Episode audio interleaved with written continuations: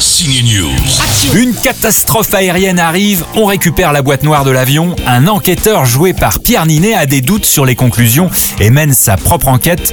Boîte noire est signé Yann Gozlan, pour moi c'est son meilleur film.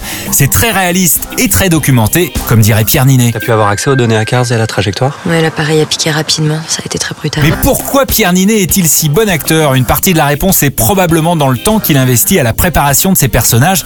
Pour jouer un pompier, il passe du temps avec eux, les observe en intervention. Pour Boîte Noire, il a suivi le travail d'un enquêteur du BEA. Il filme et il prend des notes. C'est ça, Pierre?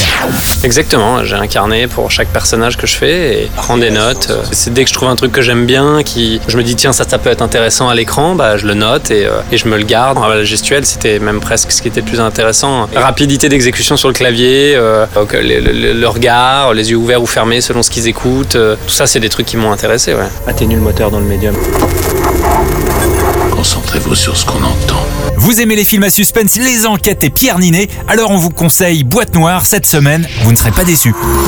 Énergie. Ciné News.